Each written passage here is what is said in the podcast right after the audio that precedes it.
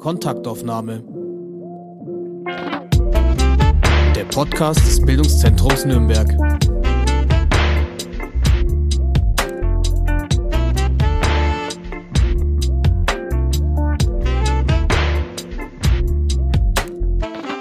Hallo und herzlich willkommen zur allerersten Podcast-Folge der Kontaktaufnahmen 2024.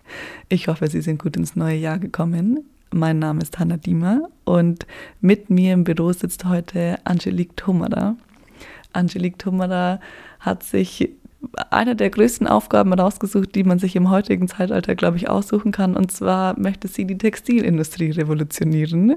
Sie ist gerade mal 25 Jahre alt und hat eigentlich einen Master in Kommunikations- und Informationstechnik und spricht jetzt aber heute mit uns, wie man Textilien recyceln kann und warum das so wichtig ist, diese Textilien zu recyceln.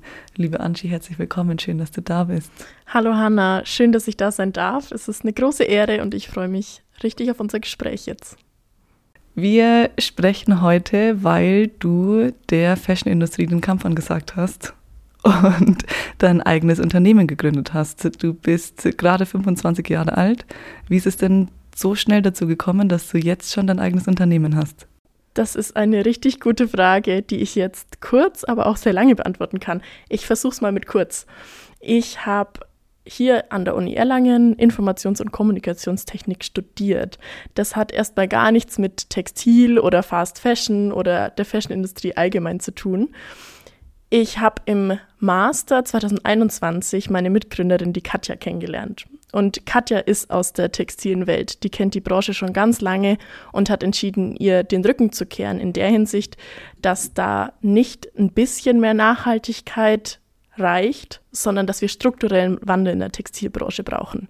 Und damit hat sie mich total gecatcht. Und während ich eigentlich Machine Learning Modelle für Übertragungstechnologien entwickelt habe, wusste ich, das ist ein Thema, an dem ich mitwirken möchte. Und gemeinsam haben wir uns angesehen, wie wir denn Wandel in dieser Branche vorantreiben können. Und da ist der Kern hin von einer linearen Textilherstellung zu einer kreislauffähigen zu kommen. Wir haben also 2022 uns hingesetzt, eine Crowdfunding-Kampagne gestartet und uns angeschaut, wie wir Altkleider wieder recyceln können. Das haben wir dann, wie gesagt, mit einer Crowdfunding-Kampagne gemacht und daraus ist Turns entstanden. Wir haben Turns dieses Jahr im April gegründet und jetzt sind wir auf diesem wilden Ritt eines jungen Startups, das nichts weniger will, als die Textilindustrie zu revolutionieren. Warum braucht denn diese Revolution? Weil die Textilindustrie einer der größten Ressourcenverschwender und Umweltverschmutzer der Welt ist. Also nur die Ölindustrie ist eine schmutzigere Industrie als die Textilindustrie. Die kommt direkt auf Platz zwei. Und wir sprechen die ganze Zeit darüber in Anbetracht der Klimakrise, dass wir weniger Fleisch essen, dass wir unseren Verkehr strukturieren und revolutionieren müssen oder umstrukturieren müssen. Aber über die Textilindustrie sprechen wir irgendwie nicht in dem Maße. Und dabei wäre es höchste Zeit, das zu tun. Und vor allem wir in Deutschland, weil in Vorbereitung auf das Gespräch habe ich gelesen, dass wir in Deutschland der viertgrößte Textilverbraucher der Welt sind. Wie kann das denn sein, wenn wir verhältnismäßig so ein kleines Land nur sind? Der Fashion-Konsum, den wir hier in Europa, aber explizit auch in Deutschland praktizieren, der hat schon lange jegliches Maß an Verantwortung oder an Normalität überstiegen. Also wir sprechen ja nicht umsonst von Fast Fashion und sogar heute schon von Ultra Fast Fashion. Es werden wahnsinnig viele Kollektionen auf den Markt geworfen und es steht einfach da wirklich ein, ein Geschäft dahinter, das, das riesig ist. Aber dieser Konsum, den wir auf der einen Seite haben, der beschreibt noch nicht mal das ganze Problem, das da dahinter steht. Ich habe leider keine Studie parat, warum wir Mode so sehr lieben. Ich glaube, das ist ein ganz eigenes Feld, aber es ist Fakt, dass wir wahnsinnig viel Kleidung konsumieren und das steht in keinem Verhältnis zu dem, wie viel und welche Ressourcen da drin stecken. Also als kleines Beispiel, in jedem einzelnen T-Shirt steckt, wenn es aus 100% Baumwolle ist, über 2700 Liter Wasser alleine. Jetzt haben wir noch nicht darüber gesprochen, wo das herkommt, wo das produziert wird, welche Lieferwege da dahinter stehen, welche Chemikalien eingesetzt werden für die Färbung es ist absurd. Schon allein darüber könnten wir zwei Stunden reden. Das heißt, allein die Herstellung von neuen Textilien ist unfassbar aufwendig. Aber ja auch der ganze Weg, dass das Textil danach beschreitet, hat einen ganz, ganz großen Fußabdruck. Wie läuft denn so ein klassischer Weg ab, kann man das sagen? Das kommt darauf an, wo wir starten. Also wenn wir wirklich auf dem Baumwollfeld starten oder wir haben ja auch ganz viel synthetische Fasern, sprich Polyesterfasern, die wir verarbeiten heutzutage. Und das ist ja eigentlich Erdöl. Ja.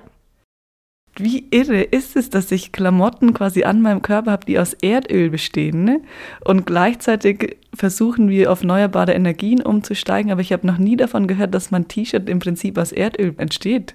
Ja, also das ist der ganze Trugschluss bei der Sache. Und wie gesagt, wenn du das dann ins Verhältnis zu dem Konsum, der dahinter steht, setzt, dann kannst du nur die Hände dem, über dem Kopf zusammenschlagen und fragst dich, warum sprechen wir nicht darüber, was da los ist? Ja, okay, aber zurück zum T-Shirt. Also wir produzieren das T-Shirt aus Baumwolle erstmal oder aus Erdöl, Polyester. Was passiert dann? Dann habe ich ein äh, fertiges T-Shirt, das in den meisten Fällen erstmal von Asien zu uns hierher gekommen ist. Und wenn es dann im Laden hängt, dann haben wir schon Glück, wenn es überhaupt im Laden hängt. Denn jedes fünfte Kleidungsstück schafft es nicht mal zu uns in die europäischen Läden. Man muss sich vorstellen, dass diese Massenproduktion so überhand genommen hat, dass einfach wirklich auf Zuruf produziert wird und vieles landet gar nicht bei uns, sondern wird direkt dort vor Ort wieder in den Müll geworfen. Wenn es aber ein T-Shirt zu uns geschafft hat, dann kaufen wir das im Laden oder kaufen das in unseren Online-Shops. Und wie oft tragen wir es dann? Vielleicht Rückfrage an dich. Wie oft hast du deine Kleidungsstücke an? Wie lange überleben sie bei dir im Schrank? Liegen sie da als Karteileichen, kann man schon fast sagen? Oder was machst du damit, wenn du keine Lust mehr drauf hast oder wenn es tatsächlich kaputt ist? Ich bin bisher immer davon ausgegangen, dass wenn ich meine alten Textilien in die Altkleidersammlung gebe, dass ich damit eigentlich den richtigen Weg einschlage ich höre so ein bisschen raus, dass dem vielleicht nicht ganz der Fall ist. Ja, also jetzt habe ich ja schon eingangs erwähnt, dass wir bei Turns Altkleider recyceln. Warum tun wir das überhaupt? Und wie kommen wir überhaupt auf die Idee, dass die Lösung des Problems das Recycling wäre? Wir haben super viele Textilien, die wir zuhaufe in die Altkleidercontainer werfen. Diese Strukturen sind schon lange überlastet. Also es ist ein absoluter Trugschluss, dass wenn ich mein altes Lieblingst-T-Shirt in den Altkleidercontainer gebe, dass es dann auf jeden Fall karitativen Zwecken zugutekommt. Das tut es, aber die Massen sind so groß, dass selbst ein BRK und die Caritas und so weiter nur 5% aller Altkleider, die überhaupt gesammelt werden, öffnen und wieder hier in unseren Gebrauchtwarenläden zur Verfügung stellen können und überhaupt 5% dieser Säcke auch öffnen und raussortieren, was noch gut ist und was nicht. Es ist so viel, dass der Rest einfach weiterverkauft wird. Weiterverkauft heißt was? Heißt, wir wissen es nicht genau. Ah. Weiterverkauft heißt erstmal, ich sage bewusst, wir wissen es nicht genau, weil alle Zahlen, die ich äh, gerade so raushaue, die sind natürlich mit Studien hinterlegt und mit Quellen hinterlegt, aber ganz allgemein ist einmal hier zu sagen, dass es keine wissenschaftlichen Zahlen und Studien gibt, dass das alles Schätzungen, hochgerechnete Schätzungen sind und schon allein dieses Wissen fehlt uns überhaupt. Aber gut, was passiert mit den äh, Kleidern, die wir verkaufen? Die werden weiterverkauft, zu Putzlappen verarbeitet und erstmal sortiert. Sortiert ist ein ganz manueller Ablauf. Da stehen wirklich Menschen, die diese Säcke, Säcke öffnen. Und egal, was im Altkleidercontainer überhaupt landet, und wenn man sich mal überlegt, schon mal vor so einem Altkleidercontainer stande, weiß man, dass da auch ganz viele Dinge landen, die da eigentlich nicht reingehören. Also es ist keine schöne Arbeit. Ähm, die werden aussortiert, viel in Polen, Belgien, Niederlande. Also wir exportieren quasi erstmal diese Textilien und von dort aus werden sie als Secondhand deklariert, in den meisten Fällen in den globalen Süden verschifft. Und ich weiß nicht, ob du diese Skandale und Bilder schon mal gesehen hast, aber das war unser ganz persönlicher Antrieb, zu sagen, das muss ein Ende haben. In Afrika, aber auch in Südamerika, wie in Chile beispielsweise, landen diese Ballen an Altkleidern. Und weil auch die Menschen vor Ort damit nichts anfangen können, weil das schon vor Jahrzehnten die lokalen Textilindustrien zerstört hat, landet mehr als die Hälfte davon wieder als Müll deponiert in den Wüsten. Und das ist so krass, weil wir gerade darüber gesprochen haben, wie viele Ressourcen da drin stecken. Wir nehmen diese Ressourcen, tragen sie ein paar Mal und dann machen wir ein komplett neues Umweltproblem daraus, weil wir sie in den globalen Süden verschiffen, zum einen die Menschen und Märkte dort damit belasten und zum anderen die Umwelt belasten und verschmutzen. Gibt es Zahlen, wie viel Müll jetzt zum Beispiel in der Atacama-Wüste landet? Wir wissen, dass wir über 90 Millionen Tonnen Textilmüll jedes Jahr weltweit haben. Und dieser Textilmüll wird dann in die Atacama-Wüste geliefert, weil da einfach Platz ist, oder? Also ich habe eine Zahl am ähm, Hafen von Iquique in Chile ist im Jahr 2022 sind 44 Millionen Tonnen Textilien angeliefert worden und mehr als die Hälfte davon ist in der Atacama-Wüste gelandet. Das war auch ein großer Skandal, den vielleicht der oder die ein oder andere mitbekommen hatte 2021, da hatten wir diese Satellitenbilder gesehen und Satellitenbilder. Die Müllberge sind so groß, dass wir sie schon aus dem Weltall sehen können. Man kann das vielleicht auch so verbildlichen und das ist eine Zahl, die mir immer im Kopf hängen bleibt und die ich mir auch immer in all dem Trubel, den wir so im Alltag haben, vor Augen führe. Auf unserer Welt landet jede Sekunde eine Lkw-Ladung Textil auf den Deponien oder wird verbrannt. Jede Sekunde. Also ich weiß nicht, wie lange wir jetzt schon sprechen, aber das ist schon eine ganz schöne Masse. Könnte ich vielleicht direkt auch mal ausrechnen, wie viel Textilmüll innerhalb von dieser Folge weggeschmissen worden ist. Ja. Okay, das bedeutet, wir haben darüber gesprochen, dass wahnsinnig viel Textil produziert wird. 20 Prozent von diesem produzierten Textil wird komplett schon mal von vornherein auf irgendwelchen Mülldeponien gelagert. Und der Altkleiderberg und diese Altkleidermüll, die es nach dem Tragen passiert, ist so groß, dass wir überhaupt nicht mehr wissen, was wir mit diesem Müll anfangen sollen, dass es in Müllbergen, in Wüsten und an sonstigen Orten einfach verrottet. Das ist unser Ausgangsproblem. Das ist das Ausgangsproblem. Wir konsumieren wahnsinnig viel und wir verschiffen es wieder und machen ein neues Problem daraus im globalen Süden. Und Jetzt hast du und Katja dir gedacht, das ist ein Problem, ihr könnt nicht länger wegschauen. Was wollt ihr denn jetzt gegen diese Müllberge machen? Die Fashionbranche hat viele Jahre lang geschrien, dass es nicht möglich ist, Textilien wieder hochwertig zu recyceln. Das heißt, aus einem T-Shirt wieder ein T-Shirt zu machen. Und das war unser Ansatzpunkt. Wir haben gesagt, das kann nicht der Status quo sein und damit können wir uns nicht zufrieden geben. Wir können eben nicht einfach unseren Müll wieder irgendwo anders hin verschiffen, sondern wir müssen selber die Strukturen dafür aufbauen, was können wir daraus tun. Und so sind wir eben 2022 losgezogen und haben diese Lieferkette mal aufgebaut. Was braucht es denn überhaupt, dass ich wieder aus einem T-Shirt ein T-Shirt machen kann. Wir haben die Lieferkette aufgebaut, sind durch bayerische Innenstädte gezogen, haben Altkleider eingesammelt und haben dann das erste Garn aus gemischten Altkleidern entwickelt. Ich sage gemischt, weil wir sie nicht sortiert haben. Also wir haben nicht gesagt, das ist alles Baumwolle, das sind Baumwoll-Polyester-Mischungen, sondern wir haben alles in einen Topf geworfen. Warum? Um zu zeigen, es geht, es ist möglich. Und jetzt musst du nochmal erklären, was geht denn da genau? Also ihr habt die Altkleider gesammelt und was habt ihr dann mit den Altkleidern gemacht? Wir haben sie mechanisch recycelt.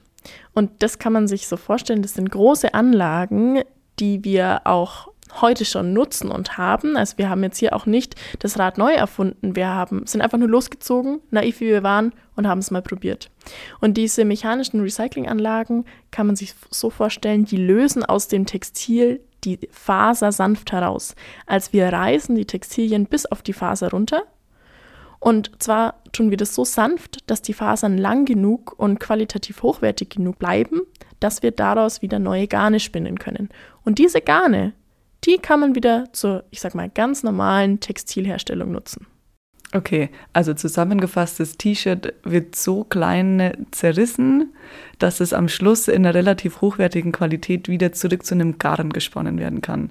Und aus diesem Garn kann ich dann wieder ein neues T-Shirt produzieren. Genau. Wir lösen quasi die Fasern aus den Kleidungsstücken und dann mischen wir noch neue Faser bei. Also wir haben kein Garn, das aus 100% Altkleidung besteht, weil man muss sich ja schon vorstellen, wir reißen die Textilien auseinander. Da verlieren wir an Faserqualität und da, deswegen müssen wir eben neue Faser beimischen. Da haben wir gerade einen Anteil von 30 zu 70 Prozent, das heißt 30 Prozent Recyclinganteil, 70 Prozent Neufaser. Neufaser kann entweder Baumwolle sein oder Polyester. Das kommt ganz drauf an, was wir als Eingangs- und Recyclingfaser haben. Die vermengen und vermischen wir und dann können wir wieder ein Garn draus spinnen. Okay. Hört sich ja in der Theorie eigentlich recht logisch an. Warum hat man das denn bisher nicht so gemacht? Ja, die Krux steckt da so ein bisschen im Detail und vor allem ist da ein Stichwort wichtig und zwar die Reproduzierbarkeit. Also es ist nicht so, dass wir die Ersten sind, die auf die Idee kommen oder die das tun. Aber immer die gleiche Qualität im Eingang zu haben, also eine homogene Masse an Altkleidern zu finden, die in den Textileigenschaften, und das ist tatsächlich das Komplexe daran, auch zusammenpasst. Das muss man zum einen auf der textiltechnischen Seite erstmal entwickeln und aufbauen und zum anderen musst du dir vorstellen, man kennt ja vielleicht diese Rücknahmeboxen schon, die bei den Großen in den Läden stehen. Selbst die großen Marken haben das Problem, dass sie überhaupt so viel Masse zusammenkriegen müssen, dass sie das so sortieren, dass sie dann immer eine stetige Gangqualität liefern können. Und deshalb braucht es eben in der Struktur, die wir aufbauen müssen für textiles Recycling, wie so eine Art Hub- und Sammelzentrum, das sich dann aus einem Feedstock ziehen kann, was zusammenpasst, um immer dieselbe Gangqualität zu erreichen. Du willst ja nicht einmal in den Laden gehen ähm, und ein T-Shirt von wahnsinnig schlechter Qualität anfassen und dann gehst du ein halbes Jahr später wieder rein und willst eigentlich dasselbe T-Shirt nochmal kaufen, aber es hat eine ganz andere Qualität. Mit Qualität meine ich eben ähm, Haptik, aber vor allem auch Farbe.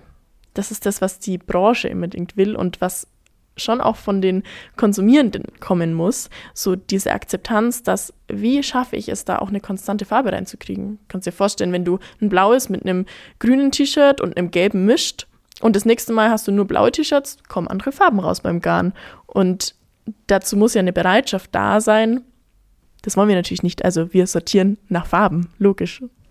Das bedeutet, es müsste eigentlich eine Art Wertstoffhofsystem auch für Textilien geben, weil das haben wir ja, diese Sortiererei haben wir ja in ganz vielen anderen Bereichen, gibt es die ja schon. Wir hatten das ja bisher nur nicht für Textilien. Und es gibt jetzt aber neue EU-Richtlinien, die Vorschriften äh, bringt, um eben den HerstellerInnen die Verantwortung für diesen gesamten Lebenszyklus von den Textilprodukten regeln soll. Was bedeuten denn diese EU-Richtlinien jetzt? Also, um da vielleicht nochmal kurz auszuholen, du kannst dir vorstellen, wir haben nicht das Rad neu erfunden. Wir verketten einfach nur alle Prozesse der textilen Recyclingkette, die notwendig sind, und stimmen sie aufeinander ab. Das ist ein Prozess, der natürlich wahnsinnig teuer ist. Und jetzt haben wir am Anfang darüber gesprochen, wie viel Masse produziert wird und was für eine Giga-Industrie die Textilbranche ist. Natürlich sind wir immer teurer. Mhm. Also es ist eigentlich nur eine Frage der Kosten, warum es bisher keiner gemacht hat. Und das müssen wir lösen. Und da ist die Basis unseres Tuns, sind diese EU-Gesetze, die jetzt kommen. Weil die Herstellenden dazu verpflichtet werden, nicht einfach nur Produkte auf den Markt zu werfen und sich dann zu denken, oh, jetzt habe ich nichts mehr damit zu tun. Sondern diese Rücknahmeboxen, die man ja eben auch schon sieht, sind ein Beispiel dafür, wie die ähm, Fashion-Branche quasi diese Verpflichtung der Rücknahme, der Verantwortungsübernahme, wie die da zugutekommt, Jetzt haben wir auch darüber gesprochen, dass es halt keine Strukturen für Altkleiderrecycling gibt und super viel nur gedowncycelt oder exportiert wird. Da müssen wir ansetzen und sind eigentlich mehr jetzt so der Dienstleister bei den Marken und denen zu sagen, hey, ihr könnt es zu uns geben und wir können wieder ein hochwertiges Produkt daraus machen. Das ist eigentlich, was wir tun. Gibt es irgendwelche Vorbilder, an denen ihr euch orientieren könnt, wie diese Kreisläufe existieren können? Also es wurde schon einiges in der Theorie geforscht. Es gibt theoretische Konzepte. Und was man auch sagen muss, wenn man so an die europäischen Nachbarländer denkt und sich da umsieht, da sind wir in der Niederlande von der Gesetzgebung her schon viel weiter und besser. Auch in Frankreich gibt es schon erste Strukturen und Ideen. Ähm, oder auch gerade in den, den nordischen europäischen Ländern. Und daran orientieren wir uns schon. Es ist aber auch so, dass es noch kein systemischen, keine systemische Umsetzung gibt bisher. Also es gibt kein Land, bei dem wir uns alles abschauen können und es eins zu eins kopieren. Es ist viel Entwicklung und es ist so ein Markt für Textilrecycling, der entsteht gerade erst. Der ist wahnsinnig dynamisch und ja, das ist tatsächlich eine große Herausforderung für uns, da diese Strukturen mit aufzubauen. Das heißt, andere europäische Nachbarländer fangen da bereits an, dieses Textilrecycling anzugehen. Und du hast vorhin auch angesprochen, dass es sowas gibt wie Downcycling. Was bedeutet denn Downcycling in der Textilindustrie? Downcycling ist Malerfließherstellung, ist Dämmstoffherstellung, ist Putzlappenherstellung. Dieser Begriff Downcycling kommt daher, weil ich ja aus einem, als Vergleich, PET-Flaschen.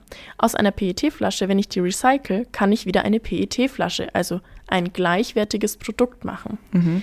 Wenn ich aus einem T-Shirt ein Malerflies mache, der, dessen Wert des Produktes geringer ist, dann ist es Downcycling. Und das Ziel ist, gleichwertiges Textilrecycling zu etablieren, dass wir die wertvollen Ressourcen, die eben in diesem Textilprodukt stecken, wieder und wieder verwenden können und so auf einem Level an Wert halten können quasi. Jetzt stelle ich mir das echt schwierig vor, weil allein die Ausgangsqualität von den meisten Textilprodukten ist ja jetzt nicht hundertprozentige Baumwolle, sondern da sind ja, wie wir vorher schon besprochen haben, ganz viele verschiedene Fasern drinnen. Was ist euer Ansatz, wie ihr damit umgehen könnt in dem Recycling von den Garnen oder von den ganzen Fasern? Mhm. Also der Schlüssel zum Erfolg von textilem Recycling ist zum einen der Strukturaufbau, aber vor allem die Sortierung. Wir müssen Textilien so sortieren, dass sie in ihren Eigenschaften fürs Recycling zusammenpassen. Das heißt, ich kann alles, was 100% Baumwolle ist, in einen Topf werfen. Aber was wir auch können, und das hatten wir eben eingangs mit unserer Crowdfunding-Kampagne gezeigt, wir können auch Baumwoll-Polyester-Mischungen recyceln. Auch das können wir tun. Wir müssen also einfach nur herausfinden, welche Textilien aus Baumwoll-Polyester-Mischungen bestehen. Dann werfen wir die alle in einen Topf und können sagen, hey, wir haben hier ein Garn aus Baumwoll-Polyester.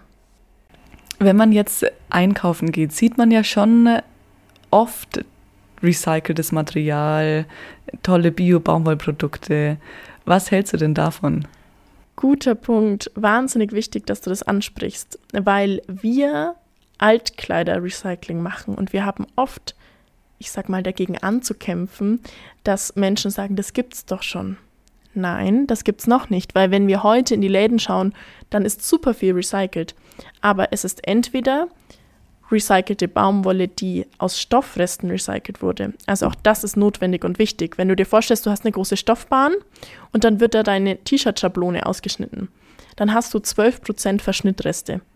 Und das ist ja immer eine Farbe und das ist ein Material, bei dem du weißt, welches Material das ist. Und es ist vor allem nicht getragen oder hat noch kein Leben hinter sich. das ist noch mal. komplett neu. Genau. Und das ist genau derselbe Prozess, den wir auch nutzen, der da gemacht wird. Nur ist es halt einfacher, sag ich mal, weil du weißt ja, was du hast. Du hast eine hochwertigere Qualität. Das ist das, was man findet, den sogenannten Industrieabfall. Aber das bedeutet, die jetzt recycelten T-Shirts sind im Prinzip überhaupt nicht recycelt, weil der Stoff ja nicht alt ist, sondern weil es ja neuer Stoff ist. Es wird nur zu 100% aufgebraucht. Ja, richtig der Begriff Recycling ist ja auch nicht geschützt. Ah. Also ah. es kann ja viel Recycling sein. Und das zweite Recycling, um das vielleicht noch abzuschließen, ist das Polyester-Recycling, das wir mit Sicherheit alle schon gesehen und gehört und auch getragen haben, das PET-Recycling. Das ist die tolle Geschichte davon, dass wir Plastikflaschen aus dem Meer fischen und wieder tolle neue Produkte daraus machen. Das hat zwei Probleme. Zum einen, auch das kann man lange ausführen, Plastikflaschen, die im Meer waren, da ist auch der Prozess sehr teuer. Die wieder zu recyceln, das ist nur ein minimaler Anteil. Und das Zweite ist, dass wir aus einem Kreislauf, der mehrere Mal, Male wiederholt werden kann, der ist so hochwertig, wir können aus einer PET-Flasche mehrere Male wieder eine neue PET-Flasche machen. Wenn ich aber jetzt diese PET-Pellets, die ich recycelt habe, nehme und daraus auch wieder einen Garn mache und es in Textilien packe, und wir haben keine Recyclingstrukturen für Textilien, dann ist damit der Stoffkreislauf beendet. Mhm. Das heißt, ich entnehme einem funktionierenden Kreislauf Rohstoffe und führe sie einem Kreislauf zu, der eben nicht kreislauffähig ist, sondern einer linearen Produktion, die am Ende im Müll landet.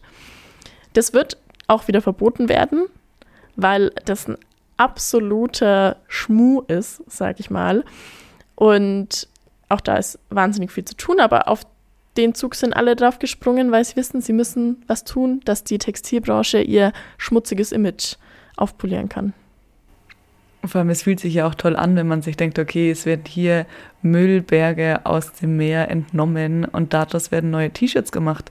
Aber es werden wohl neue Flaschen produziert, um daraus neue T-Shirts zu machen? Ja, ähm, in China ist die Nachfrage nach PET-Flaschen komischerweise in den Let letzten Jahren gestiegen und es werden vermehrt PET-Flaschen produziert, die komischerweise direkt wieder in den Recyclinganlagen landen. Hm. Also, das ist ein absoluter Wahnsinn, der da auch getrieben wird. Wir produzieren also neue PET-Flaschen, um sie dann zu recyceln, nur weil die Nachfrage der Textilbranche, die so riesig ist, nach recycelten PET so hoch ist. Und warum auch hm, auf der textiltechnischen Seite PET-Fasern sind sehr lange, das heißt, sie sind von super hoher Qualität, weshalb wir die auch überall finden. In der Outdoor-Branche, in unseren Rucksäcken, ähm, in sonstigen Polyester-T-Shirts und so, und so. Einfach, weil das echt eine super Qualität ist, mit der wir gut arbeiten können in der Textilbranche. Gibt es denn jetzt überhaupt eine nachhaltige Mode? Wann ist denn dann aktuell Mode nachhaltig, wenn ich jetzt weiß, okay, PET, recycelte T-Shirts brauche ich mir eigentlich nicht zu kaufen. Ähm, Bio-Baumwolle ist, glaube ich, auch wieder eine Sache für sich. Wann ist denn Mode jetzt nachhaltig? Man kann den Begriff Nachhaltigkeit da nur sehr schwer definieren und der ist ja sehr weit. Also was ist mir wichtig? Wir sprechen ja gerade die ganze Zeit jetzt über die Ressourcen. Wir haben noch nicht über Fairness gesprochen. Also da können wir ein riesiges Fass aufmachen am Ende des Tages die Kleidungsstücke, die es schon gibt. Secondhand ist definitiv und sollte immer die erste Wahl sein. Und natürlich können wir auch nicht umsetzen, immer alles Secondhand zu kaufen, aber lokale europäische Produktion, Naturfasern, aber jetzt hast du auch schon gesagt, ja, Bio-Baumwolle und so weiter. Es ist auch nicht alles über einen Kamm zu scheren. Also Baumwolle braucht wahnsinnig viel Fläche und Wasser, um sie anzubauen bei synthetischen Fasern haben wir da eigentlich auch schon ganz gute Herstellungsprozesse und so weiter. Also diese Verteufelung von synthetischen Fasern ist auch nicht immer die richtige. Weniger konsumieren, lokal konsumieren, kleine unterstützen, europäische Herstellung. Ich glaube, das sind so die Dinge, an denen man sich orientieren kann. Und dann quasi in Zukunft Turnsgarn verwenden. Ja, am besten die Kleidung kaufen, die aus Turnsgarn besteht. Logisch. Du hast es schon angesprochen, dass ihr gerade wahnsinnig viel Aufmerksamkeit bekommt, aber dass ihr euch eigentlich erst vor einem Jahr gegründet habt. Was waren denn die Schritte? Was ist denn seit dieser Gründung im letzten Jahr passiert? Also, gegründet haben wir dieses Jahr im April. Ach so. Ja, genau. Die Crowdfunding-Kampagne war im Mai 2022 und dann habe ich zum einen mal noch meinen Master fertig gemacht, so mehr oder weniger nebenbei und wir sind auf den Weg gegangen, jetzt ein Geschäftsmodell hinter diese Innovation zu stellen, was natürlich ja, die Basis ist, haben eine tolle Investorin gefunden, haben das Exist Gründerstipendium beantragt und bekommen und waren dann im April startklar. Und seitdem haben wir eine Produktionshalle, in der wir unsere Alttextilien sammeln, sortieren. Und wir sind schon ein tolles Team geworden und hatten unseren offiziellen Markteintritt im Herbst diesen Jahres auf der Weltleitmesse für Berufsbekleidung in Düsseldorf und sind da mit unserem ersten Kunden, das ist äh, die Hakro, ist ein Berufsbekleidungshersteller, kennt man vielleicht, auf den Markt gegangen. Und das war dann auch der Auslöser dafür, dass wir ja, super viele Anfragen oder eben auch Presse bekommen haben, weil es Thema ist, was wir tun. Also die Branche ist auf dem Weg eines Wandels, das wissen alle, alle sind da in den Startlöchern und wir sind gerade schon die naiven Jungen, die sagen, wir machen einfach und hey, wir können umsetzen. Wir sind definitiv die Ersten, die rausgehen aus dieser theoretischen Konzeption und hingehen zu den Brands aber auch zu den Industriekunden und sagen, hey, wir sind dein Ansprechpartner für Kreislaufwirtschaft. Du kannst uns deine Alttextilien zurückgeben, wir machen was Tolles Neues draus für dich, du kannst diese Garne nutzen und daraus wieder deine Kollektionen herstellen. Und was waren bisher eure größten Herausforderungen in diesem ganzen Prozess? Ach, es gibt super viele Herausforderungen. Es ist eine Achterbahnfahrt. Ich glaube, das sagt wahrscheinlich jeder Gründer, jede Gründerin. Aber was in diesem Dreivierteljahr passiert ist, ist absurd. Und die größte Herausforderung war und ist, jetzt haben wir bis zu unserem Markteintritt im Herbst gezeigt, dass es machbar ist und dass wir das können und dass wir ein Modell dahinter haben und ein Konzept, das funktioniert und das Anklang findet. Und jetzt gehen wir raus und setzen Projekte um und wir müssen strategisch auf jeden Fall schaffen, diesen Prozess günstiger zu machen. Also auch unsere Garne sind halt, ja, schon wettbewerbsfähig, aber sie sind halt teurer. Und jetzt herauszufinden, wie wir überhaupt den Prozess günstiger gestalten können, die Antwort ist natürlich Skalierung. Also alles, was wir im großen Maßstab tun, wird günstiger und deswegen kommt man sich selber meistens ein bisschen ähm, ja, größenwahnsinnig vor, wenn man dann so da sitzt und seine Pläne schmiedet und seine Finanzzahlen plant. Aber wenn wir es schaffen, das strukturell auszurollen und im großen Stil in Deutschland zu etablieren, dann wird es auch ein Prozess und dann entsteht auch ein Produkt, das konkurrenzfähig ist und das auch den Verbrauchenden nicht so viel anmaßt an, so viel muss ich meinen Geldbeutel jetzt aufmachen für so ein Produkt. Das heißt, ihr plant damit, dass ihr alle diese LKW-Ladungen, die eigentlich in der Atacama-Wüste landen, bei euch auf den Sortiertischen landen und dass ihr daraus wieder neue Garne herstellen könnt? Unser erklärtes Ziel ist, dass wir deutsche Altkleiderexporte verhindern und aus der Welt schaffen. Ich wünsche euch wahnsinnig viel Erfolg mit dem, was ihr davor habt. Ich finde das super beeindruckend, dass ihr euch diesem Mammutprojekt stellen wollt. Ähm, wie fühlt sich das denn an, als so ein winziges Rädchen in so einer riesigen Textilindustrie zu sein?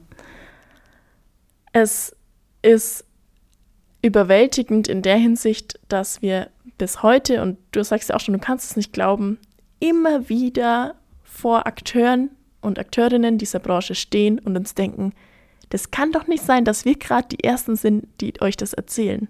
Dass wir hierher kommen in eine große deutsche Modebrand und euch erzählen, wie Kreislauffähigkeit, wie textiltechnisches Recycling funktioniert. Also, wie gesagt, ich habe bis vor zwei Jahren nichts von Textilien gewusst Katja ist da die Expertin, die hat auch ein unfassbares Wissen über ähm, textile Prozesse und die Strukturen und ein Branche, eine Branchenkenntnis, die echt erste Sahne ist. Das hilft uns wahnsinnig, dass wir da auch tatsächlich mithalten können. Aber ja, es ist so eine Beflügelung von, endlich sind die Pioniere da. Das spüren wir auch total und gleichzeitig natürlich auch Überforderung zu sagen, Jetzt müssen wir die PS dahinter auch kriegen und unsere Strukturen als kleines Startup aufbauen, dass wir all diese Projekte auch umsetzen können. Vielen Dank, dass ihr euch dieser riesigen Mammutaufgabe stellt und wirklich versucht, diesen textilen Altkleidermüll zu recyceln und daraus wieder neues Garten zu machen. Das hört sich so kompliziert an auf der einen Seite und ich finde das richtig krass, dass ihr das macht. Danke, Angie, dass ihr euch diese Aufgabe stellt und danke, dass du uns im Podcast darüber erzählt hast. Danke, Hanna, dass ich da sein durfte. Es ist mir ein unfassbares persönliches Anliegen, auch darüber zu sprechen, was eigentlich unser Fashion-Konsum bedeutet. Und deswegen toll, dass ich diese Plattform heute nutzen darf. Wo kann man dich denn finden, wenn man jetzt mehr über Turns erfahren will? Unsere große Reise kann man natürlich auf Instagram, LinkedIn oder in allen anderen sozialen Medien begleiten. Also da einfach turns.de auf Insta oder Facebook beispielsweise oder auf unserer Webseite. Es ist eine super spannende Reise, die wir vor uns haben. Und was klar ist, wir haben definitiv eine kleine Textilrevolution aus Franken angezettelt und gemeinsam wollen wir sie zu einer großen werden lassen. Ich wünsche euch wahnsinnig viel Erfolg. Dankeschön. Zum Schluss bleibt mir jetzt nur noch euch, liebe Hörerinnen, direkt anzusprechen, ne? weil, vielleicht habt ihr schon mitbekommen, wir feiern im März 100 Folgen Podcast. Und wir sind darauf so stolz und wir freuen uns darüber so sehr, dass wir so viele Folgen schon produziert haben, dass wir gerne mit euch zusammen feiern würden. Und zwar bei der Lesung und bei dem Gespräch zusammen mit Daniel Schreiber. Der Autor kommt mit seinem neuen Buch Die Zeit der Verluste zu uns am 3. März um 19 Uhr. Und die Lesung und das Gespräch mit ihm möchten wir gerne aufzeichnen und das als 100. Podcast-Folge veröffentlichen. Und zu dieser Aufzeichnung möchten wir Sie gerne einladen, dass Sie mit dabei sein können, dass Sie hinter die Kulissen schauen können, wie bei uns so eine Podcastaufnahme abläuft. Und im Anschluss an dieses Gespräch würden wir gerne mit Ihnen feiern. Sie können sich zu dieser Live-Podcast-Aufnahme anmelden auf unserer Internetseite wenn Sie die Kursnummer 30111 eingeben oder einfach nach Daniel Schreiber suchen, dann finden Sie den Weg zur Veranstaltung. Wir freuen uns sehr, wenn Sie mit dabei sind, wenn Sie mit uns feiern und würden uns im Rahmen der 100 Folgen natürlich auch nochmal besonders über Ihre Lieblingsgeschichten freuen, über Feedback freuen oder vielleicht über Vorschläge von Gästen, die Sie gerne in Zukunft noch im Podcast hören würden. Vielen Dank für Ihre Rückmeldungen und einen wunderbaren Start ins neue Jahr. Bis bald.